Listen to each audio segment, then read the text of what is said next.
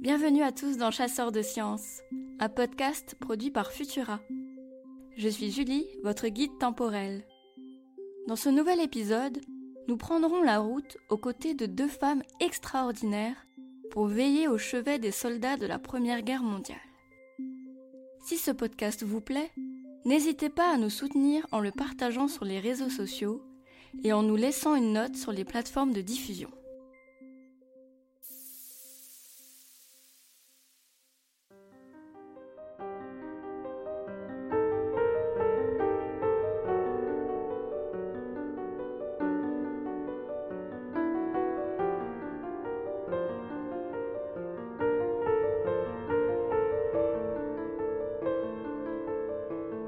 Septembre 1914, la bataille de la Marne fait rage. Les Allemands et les Français, qui sont soutenus par les Anglais, se déchirent sur une ligne de front de plus de 200 km. Dans l'hôpital de campagne situé en retrait du champ de bataille, la situation est préoccupante. Beaucoup de soldats blessés décèdent lors du trajet entre le front et l'hôpital ou bien sous le scalpel des chirurgiens qui n'arrivent pas à trouver les balles à retirer. C'est une des femmes de science les plus illustres du XXe siècle, Marie Curie, qui va proposer une solution à cette situation cauchemardesque. En effet, elle a compris une chose essentielle. Pour limiter le nombre de morts, c'est l'hôpital qui doit venir aux blessés et pas l'inverse. Avec ce nouvel épisode de Chasseurs de sciences, montez côté passager dans un véhicule hors du commun, une petite curie. Vous aurez comme compagnon de voyage deux femmes tout aussi extraordinaires. Marie Curie et sa jeune fille, Irène, vont sillonner la France meurtrie par la guerre pour améliorer les soins prodigués aux soldats.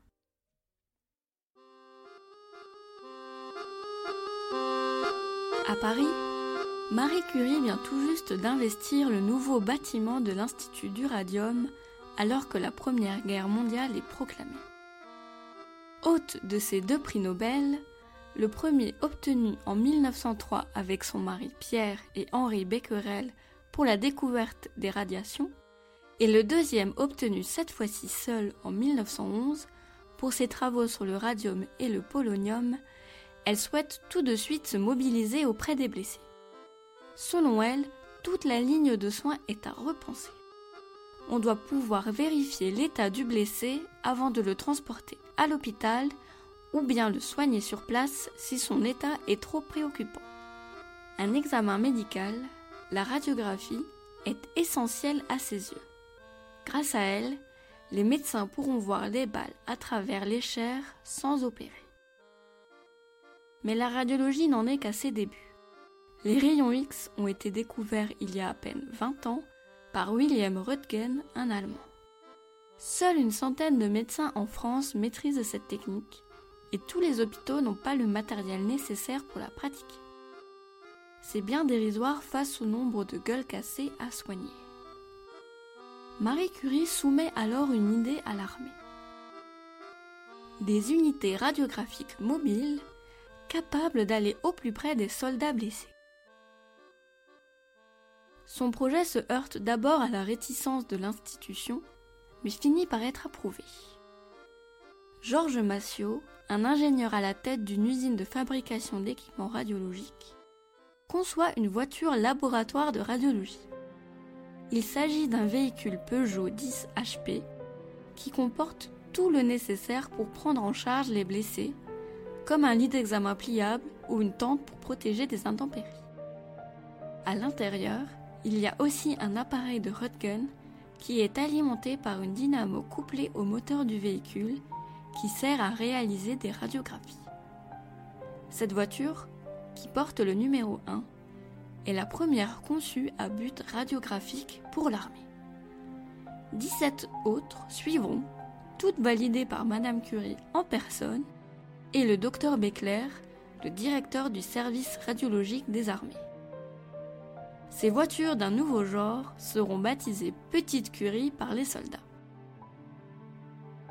Peu après, Marie Curie est enfin prête à partir pour le front à bord d'une voiture radiologique. Sa première destination est le champ de bataille de la Marne en 1914. Après son arrivée, l'hôpital dans lequel elle officie enregistre un nombre de décès particulièrement faible. Là-bas, les soldats sont pris en charge aux abords du front et selon les résultats des radiographies réalisées dans le véhicule, il est décidé de les opérer sur place ou de les envoyer vers un hôpital mieux équipé. Celle qui avait la réputation d'être froide et dure se révèle particulièrement attentive auprès de ses patients. Vous verrez, c'est comme une photographie, les rassure-t-elle. Sa deuxième fille, Ève, écrit des années plus tard dans une biographie consacrée à sa mère. Elle a ce qui peut leur être doux. Un joli timbre de voix, des mains légères, beaucoup de patience et un respect immense et religieux pour la vie humaine. En 1915, la fille aînée de Marie, Irène, souhaite aussi l'aider. Âgée d'à peine 17 ans et un diplôme d'infirmière tout juste en poche, la jeune femme use de tous les arguments pour que sa mère accepte qu'elle parte avec elle dans une petite curie. Elle finit par obtenir gain de cause. Sur le front, la jeune Irène peine tout d'abord à s'imposer auprès des médecins de guerre. Mais grâce aux radiographies réalisées dans le camion, elle parvient à identifier les éclats de shrapnel, les balles perdues et les fractures avec une efficacité sans pareille. Son expertise permet de faciliter les opérations chirurgicales et elle gagne finalement le respect de ses collègues masculins. Cette année-là, Marie Curie et sa fille feront 11 déplacements à travers toute la France jusqu'à la frontière belge. En 1916, l'implication de Marie est totale. Elle passe son permis spécialement pour se mettre au volant d'une petite curie et mener elle-même, en compagnie de sa fille, ses missions sur le front. Durant les dernières heures de la Grande Guerre, en 1918, ce sont plus de 50 voitures radiologiques qui sillonnent la France, vers les tranchées, mais aussi dans les campagnes sans infrastructure médicale. 155 postes radiologiques semi-fixes sont aussi construits. De son côté, Marie Curie est revenue à Paris et continue de s'investir pour le développement de la radiologie.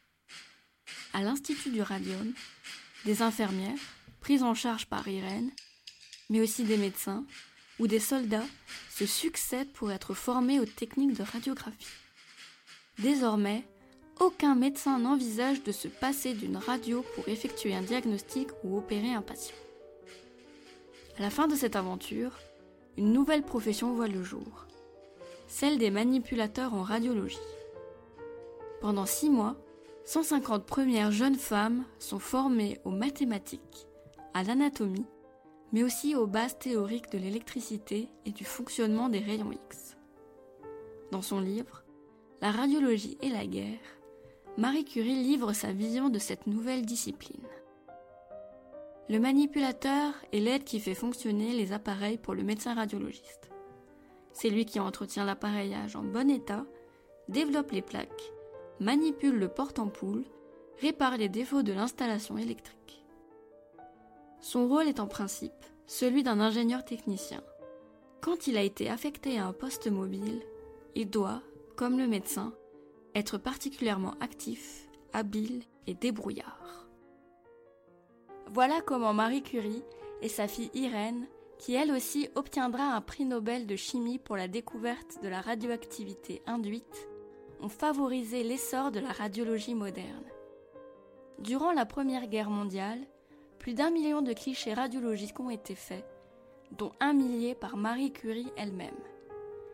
Et dire que tout avait commencé par de simples images au rayon X de la main de l'épouse de William Röntgen en 1895.